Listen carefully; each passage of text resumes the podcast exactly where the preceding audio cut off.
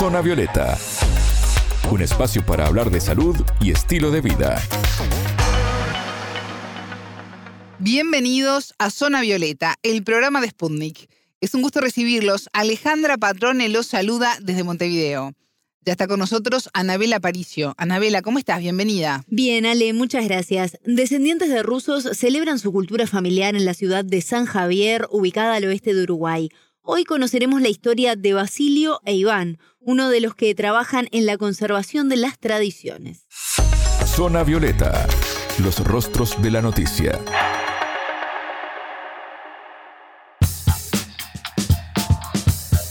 Bueno, para los que nos escuchan fuera de Uruguay, les contamos que San Javier es una ciudad ubicada a 367 kilómetros al oeste de la capital uruguaya, nacida como una colonia rusa a mediados del 1700, que hoy aloja a unas 1.700 personas. Cada 27 de julio sus pobladores celebran el aniversario de fundación de la localidad y por este motivo hoy conoceremos la historia de dos de ellos.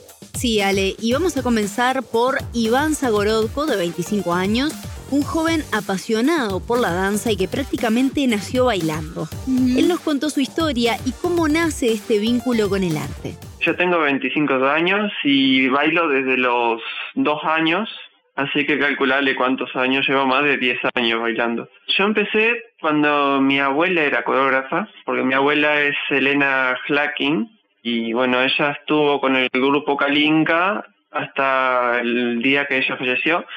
Y luego continuamos con Nina Tarasenko, que es una coreógrafa que viene desde Rusia cada tanto, gracias a un convenio con la embajada. Es algo que me inculcó mi abuela, que yo la adoraba mucho y desde chico. Y bueno, a mí me encanta el tema de lo que son las danzas y las coreografías, todo lo que es la indumentaria, trajes y eso. Entonces, como que me encantó y y me quedé ahí. Las danzas que nosotros tenemos, eh, algunas son tipo regionales de la región de Boroñez. Eh, por ejemplo, tenemos una que se llama Utushka, que, mm, que trata sobre el amor y eso. Y luego otras que son un poco más conocidas, como el, típico Kalinka, que es una melodía muy alegre, que, que fácilmente te, te llega al corazón. O sea, es algo movido y a la vez muy eh, alegre. Nosotros lo bailamos en parejas, o sea, nosotros somos un grupo no muy numeroso, somos cuando mucho 20 personas, la categoría de los grandes. Los chicos, eh, hay otra categoría que son de los chicos, que son entre, mm, sí, 25 niños. Y bueno, todos hacemos bailes diferentes.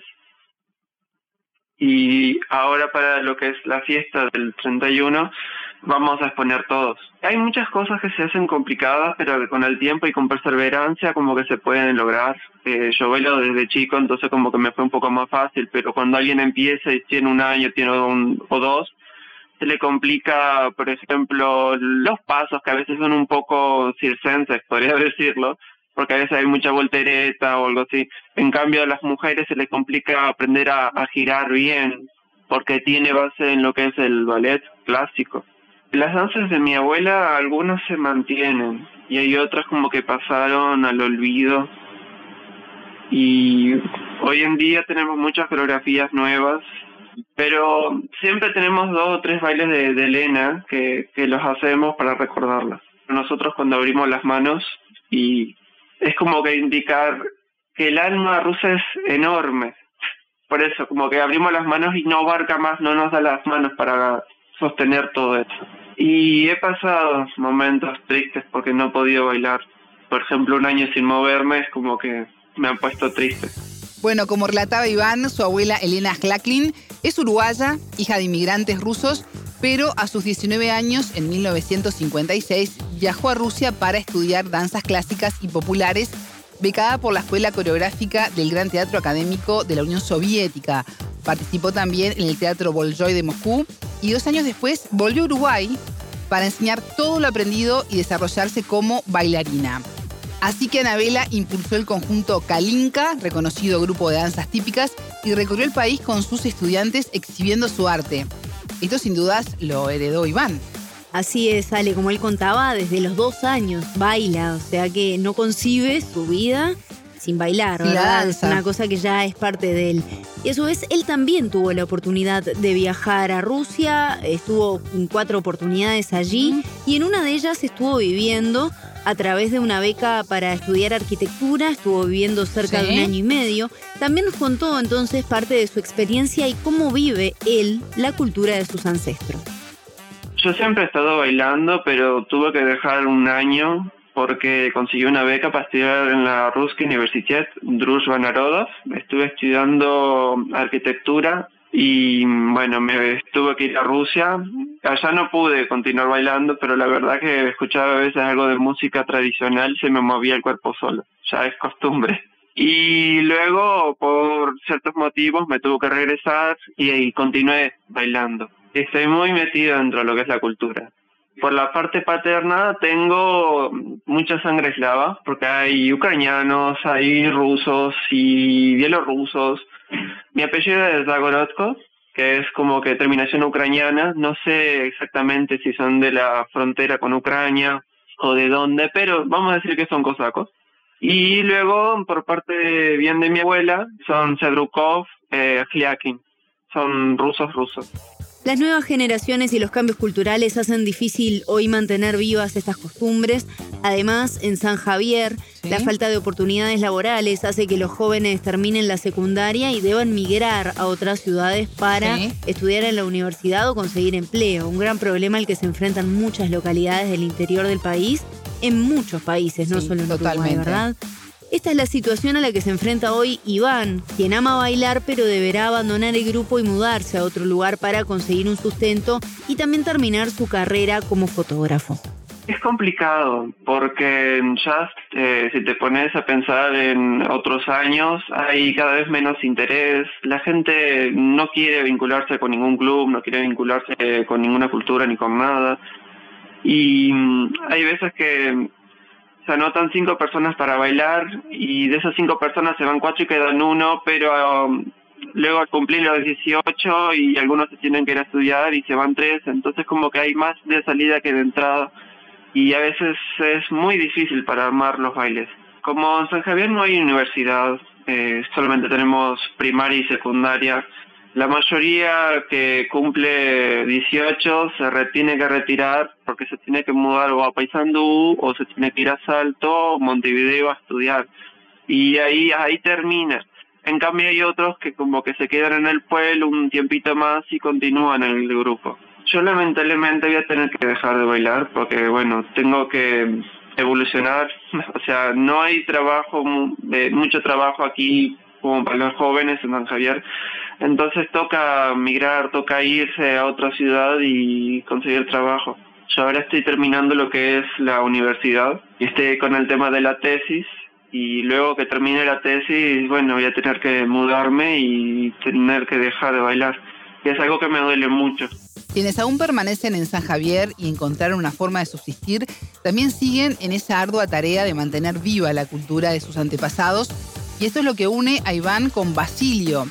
Otra de las historias que nos compartías hoy, Anabela. Así es, Ale. Basilio tiene 57 años, es productor rural y vive con su familia en San Javier.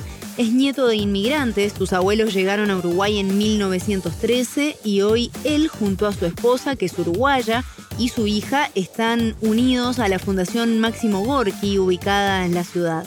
Esta organización se dedica a realizar tareas culturales y sociales de diverso tipo con la comunidad, pero además difunden la cultura rusa. Su hija de 17 años es una de las referentes en el grupo de danza Kalinka que integra Iván y enseña a los más pequeños a bailar. Ninguno de ellos conoce Rusia, pero tienen vivas las tradiciones como si hubieran vivido alguna vez allí. Lo que mis padres me, dejaron así de, las costumbres de ellos, sobre todo en la, comida, así, que es distinta a la, comida criolla acá, como ahí en Rusia es otro clima, es este un clima mucho más frío que acá, entonces tienen otras costumbres la gente de, conservar muchos alimentos, que los hacen en, en verano y los conservan para comer en invierno cuando está muy frío que no no no hay este comer todo tipo de verdura y eso Después el chajik también, que es tradicional acá de San Javier. En el trabajo de producción rural de Basilio aplica muchas de las enseñanzas que sus abuelos trajeron desde Rusia. Él también, al igual que Iván, nos cuenta lo difícil que es hoy mantener las tradiciones y nos cuenta también sobre algunas costumbres y anécdotas que él recuerda de cosas que se fueron perdiendo con el recambio generacional en San Javier. A ver qué cuenta. Siempre me viene a la memoria cuando yo era chico que iba con mis padres a la casa de mis abuelos y ellos hablaban así todo ruso, hablaban ruso y, ucraniano. Y ellos preparaban comidas este, rusas, así.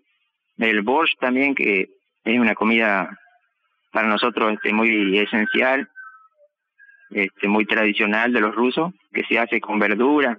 Sabiéndolo bien preparar, este, es una comida muy nutritiva. Mis abuelos este, plantaban muchas verduras y llevaban a Paysandú en, en carros este, rusos, llevaban y vendían allá en Paysandú. Mi padre cuando era joven estuvo también ayudando a, a mis abuelos y eso, con todos esos trabajos que eran de, vivían de eso, ¿no? Y mi padre también trabajó en la segadora que se cortaban el trigo con máquina y se ataba así como fardos y eso este llevaba mucho personal, este como se, se hacía de a poco, el girasol se plantó que fue traído de allá de Rusia y se plantaba acá y se hacía todo a mano, este se cosechaba prácticamente a mano. Yo ahora tengo una, una chacrita que son 65 hectáreas y está, hacemos de todo, hacemos un poco de ganadería, criamos animales de, todo tipo, gallinas y de cerdo y todo tipo de, de, animales ahí, hacemos quinta también, se hace también este pepino salado, que es algo tradicional de los rusos, digo, y, y todos esos trabajitos aquí que, que me enseñaron este mis padres, ¿no? Que cuando niño, este, con, con mis abuelos y eso, trabajaban en todo eso. Y tal, yo, yo más o menos sigo todo eso. El principal rublo sí es la, ganadería, digo, después tratamos de hacer todos esos trabajos este más chicos así que, que aprendí de, de mi padre, ¿no? Y después todo, todo otro que mi abuelo también este cultivaba, viniendo con, con las costumbres de allá, también cultivaba este muchas verduras este y vendía en el pueblo, digamos, y después estuvo trabajando cuando ya era bastante viejito, estuvo trabajando acá con mi padre también en los quehaceres así del campo, de, de quinta y animales, todo eso. Está eso, eso siempre lo recuerdo y, y me gusta este como seguir este un poco todo lo que viví cuando era niño, ¿no? Aunque acá en San Javier en el pueblo se está perdiendo todo eso ya porque en la calle ya no se habla más ruso como antes, cuando yo era chico que en cualquier esquina se juntaban dos personas así ya veteranas y hablaban todo ruso. Ahora ya no se habla el, el idioma ruso, ya se perdió eso porque toda la, la gente se acostumbró a hablar el idioma español y hablan todo más fácil, ¿no? Y, está, y después en el tiempo de, de la dictadura también, que San Javier fue muy golpeado por la dictadura, entonces la gente también tenía miedo de, de hablar en ruso, este, por miedo a que, que lo detengan o que lo lleven preso y eso. Anabel, ¿y cuál es el trabajo que realiza él en este centro cultural y por qué se sumó a esta fundación? Bueno, hace unos cinco años se sumó junto a su esposa y este año viven el aniversario de la ciudad de una forma muy especial, porque es la primera vez que se hace luego de la pandemia. Claro. Eh, por lo tanto, nos cuenta un poco sobre los preparativos y lo que se ofrecerá este domingo. Y desde ya les contamos, es muy interesante, es muy divertido. Tuve la oportunidad de ir alguna vez. Recomendás, totalmente. Totalmente recomendar. Y nosotros, este, con mi señora, lo que más nos motivó que queríamos este nuestros dos hijos que tenemos una hija que ya tiene 17 años y el varón tiene 13 que ellos estuvieran participando en las danzas rusas. Y entonces eso fue lo que más nos motivó porque nuestra hija baila desde que tenía 5 años baila en el grupo Kalinka. Y el varón ahora está ya hace como 5 años por ahí que está. Y después entramos en la comisión porque hacía falta gente para trabajar principalmente en el aniversario, que es cuando la fiesta más grande del club, ¿no? Este año sí se va a brindar todo lo que se hacía antes, digo que es comida rusa, el shashik, y después este pirashki también, y piroj también. El piroj este se hace es como una torta así con, con dulce de zapallo, que eso se brindaba ya como postre así, ¿no? Para el club Máximo Borghi este, hay gente que ya está reservando este, el, ticket para ir al almuerzo, ¿no? Y son gente de Montevideo, de, yo qué sé, de Salto. Son, por lo general, de, todos descendientes de rusos son que son los que más le, le gusta este conservar la tradición así y recordar este los viejos tiempos digo no de los abuelos y padres y todo entonces acompañan sí a, al pueblo, digo, este, y para esa fecha siempre están presentes acá en, el pueblo. Escuchábamos a Basilio Buchín e Iván Zagorodko, dos generaciones de descendientes de rusos, que nos contaron su historia y cómo mantienen viva la cultura en Uruguay. Pasivo, Anabela. Muchas gracias, hasta la próxima. A ustedes les decimos que pueden escucharnos por mundo.spundinews.com.